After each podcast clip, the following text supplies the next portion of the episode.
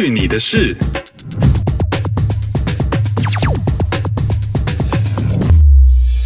哎呦，这里是去你的事，我是 RT。今天喝的呢是来自苏格兰的 Ballantine's 二十一年 Blended 调和式 Whisky，口感温和，但是带有厚实的烟熏味，是我一个非常好的朋友之前回来玩的时候呢，他送我的。他现在呢是在香港生活，所以在这边我要 shout out to JL，thanks for the whisky。今天会想喝 whisky 呢，是因为温哥华在夏天的尾巴的时候迎来了第一场大雨，然后就在这大雨之后，一瞬间就变成了秋天，一下就凉了下来，然后想说，嗯，喝一点比较温暖的吧。然后我看大家朋友圈啊、Instagram 什么都在晒入秋的第一杯奶茶。那我就来入秋的第一杯 whisky 吧。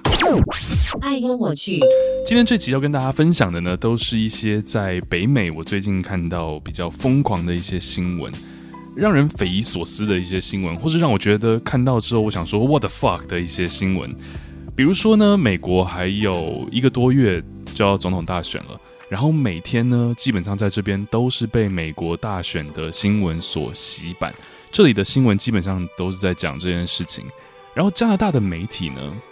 在报新闻的同时，基本上都是在用讽刺或者在字里行间里面嘲笑 Donald Trump 蠢的底线到底可以在哪里？因为感觉每一天都可以被刷新。比如说，像是前天在白宫的这个 press conference 记者会的时候，有记者就问他说：“如果十一月大选的结果出来了，你会 commit to peaceful transfer power 吗？就是你会？”很和平的把你的这个政权或权力转交给下一个赢的人吗？正常的政治人物，只要有一点 sense 的政治人物都会说 yes of course，那民主嘛，当然是要说是，不论是选上或是败选。但他说 I don't know，we'll see what happens。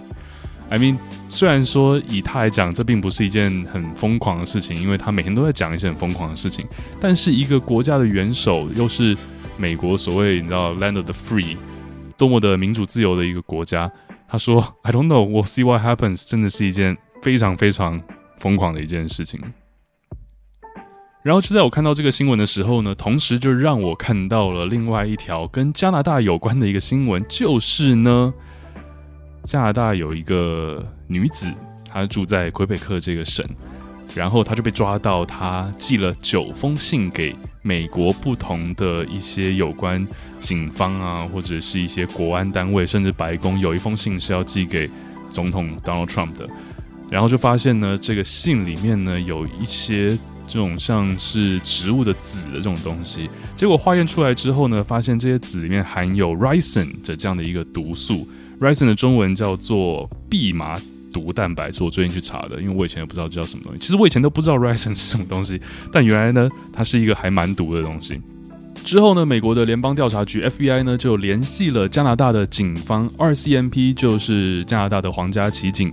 皇家骑警呢去到他家搜索了，真的发现了很多有毒的东西，就把他抓起来了。然后呢，他还要被引渡到美国，因为他是在美国犯了法嘛。上一次呢，其实也有这样的事情发生，当时呢还是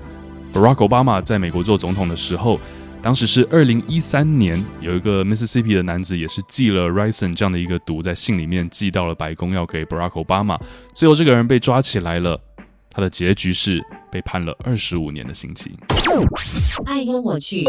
如果你跟我一样是住在加拿大，但是你一样会关注美国新闻，可是你在美国并没有投票权，可是你在 BC 省是有投票权的话，不要忘了，其实，在十月二十四号的时候呢，BC 省也是要投票的。BC 省要选省长了，没错，在前两天的时候呢，BC 省的省长 John Horgan 呢也是 call 了一个 snap election，然后我们在十月二十四号的时候非常紧急的就要选一个新任的省长了，or maybe 他可以连任了，I don't know，但是基本上他会 call 这个 election，就是他觉得自己会当选，所以他才 call 的。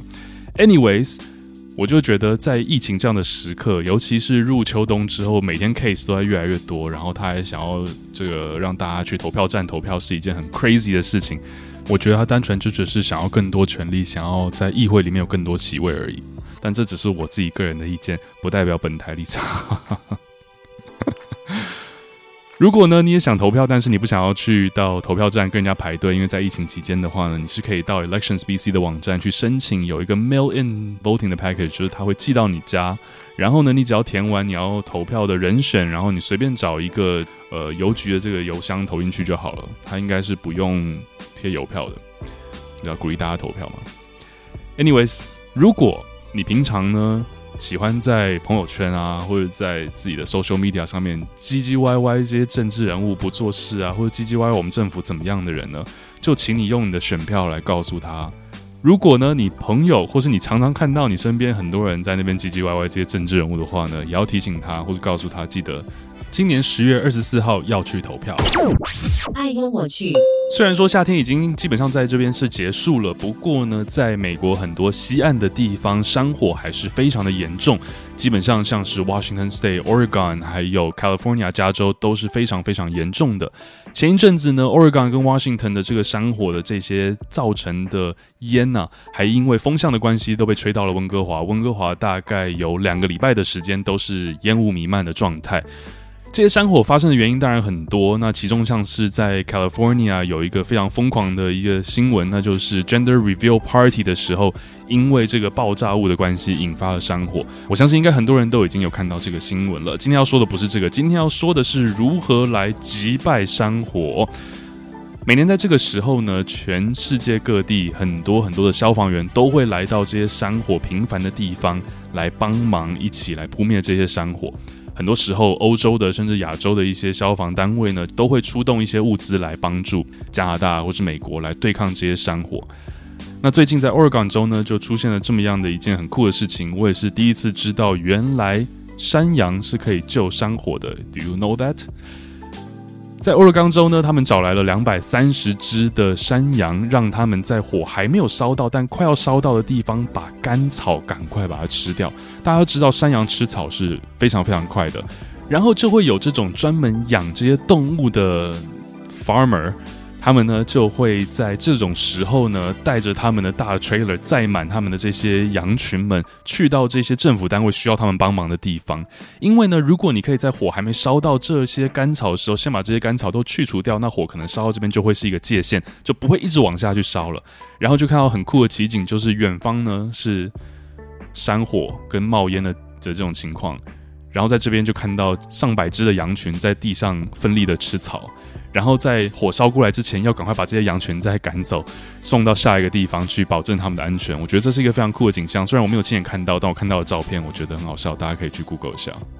当地的这些政府单位呢，还说这其实真的是一件很好而且很环保的一件事，因为呢，当然除了可以喂饱这些羊群之外呢，它可以减少用很多很多的 chemical，用很多的化学的东西呢来扑灭这些火，或者是来阻止这些火往前进，而且呢，又可以保护到很多当地的一些居民。从来没有想过，居然山羊吃草也可以来救山火。爱跟我去。我们把目光呢再转回加拿大。大家知道 Tesla 这个车呢，它其实是有自动驾驶的功能的。虽然说它所谓的自动驾驶呢，是你在开车的时候，它可以辅助你，它上面还是告诉你说，你必须要是清醒的，你必须要自己还是手要放在方向盘上面。但是呢，它的自动驾驶的功能真的已经比其他汽车厂牌是厉害非常非常多了。前一阵子呢，在 Alberta 省呢，就有一对 couple 在高速公路上面呢，开着 Tesla 睡着了，然后呢，这个车呢就以自动驾驶的方式，在以速度超过一百四十公里每小时的时速呢，在高速公路上面驰骋，然后呢，终于是被警察拦下来的时候，发现这车上两个人都是睡着的状态，还不只是睡着而已，他们。驾驶跟副驾驶坐的椅子呢，都是完全平躺的，也就是说，他们可能开车开到一半，觉得老子有点困了，然后呢，就把椅子完全的平躺，把车开自动驾驶，就让他在高速公路上面驰骋。到底是谁给你的勇气，会让你觉得你在高速公路上面开这么样的快，然后你可以椅子平躺的睡觉，完全相信 Tesla 的自动驾驶的功能呢？虽然我知道它的自动驾驶的确是蛮牛的，蛮屌的，但也太疯狂了吧！最后，警察把他们拦下来的时候，不只是给他们了一张超速的罚单，还给了危险驾驶这样的一个罚单给他们。Very good。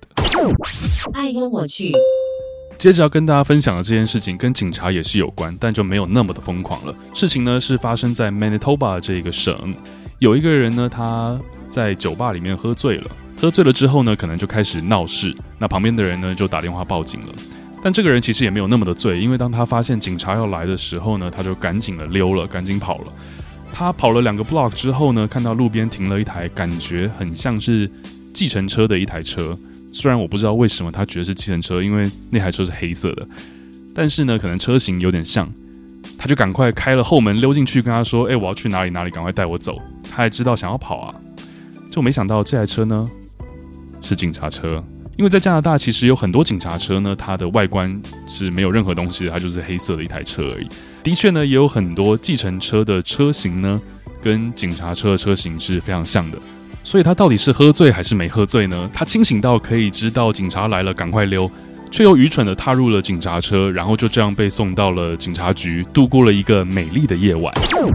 爱幽我去。在之前的节目里面有跟大家提到，温哥华的水族馆 Vancouver Aquarium 因为疫情的关系呢，收入大大的减少了，所以他们现在正在计划该如何往下运营下去，所以他们暂时是关门的状态的。那当然呢，全世界有非常非常多类似这样的一些博物馆啊、水族馆都面临这样的一件事情。我们再次把目光转到美国，这是在 North Carolina 北卡罗纳州，他们的 Aquarium 因为疫情的关系也是关门了非常久。那在关门的这段时间呢，还是需要很多的资金来运营，因为有很多海洋生物还是要吃饭。所以呢，他们就把脑筋动到了他们的喷水池跟他们的这个许愿池里面了。他们有一个很大的许愿池，里面有非常非常多的铜板。我们都知道，在观光景点啊，或是类似这种游乐园、博物馆等等的，很多时候喷水池里面都有非常非常多的硬币，因为大家都觉得哦，丢一个钱，然后可以许愿一下。然后呢，他们就把水放掉，花了一天的时间把这些硬币通通都拿出来，发现原来居然有一百加仑 （a hundred gallon） 这么多的硬币。一百加仑是多少呢？想象一下，你在北美的超市去买最大罐的牛奶，那种塑胶罐的那种牛奶，那一罐是一个加仑 （one gallon），所以有一百罐牛奶罐这么多的硬币。然后他们还花了非常多的时间整理这些硬币，然后把它拿去银行兑换。花了这么多的时间，你猜最后一百加仑的硬币得出来多少钱呢？可以让他们继续的运营下去呢？结果是八千五百块美金，所以其实是非常少的。如果你下次去到一些游乐园或是博物馆，你看到喷水池里面有很多的硬币，你想说，嗯，I wonder 这里面到底有多少钱呢？答案就是没有很多。以上就是今天的哎呦我去！如果你喜欢这期节目的话，记得关注并且分享。去你的事，我们下次再见喽。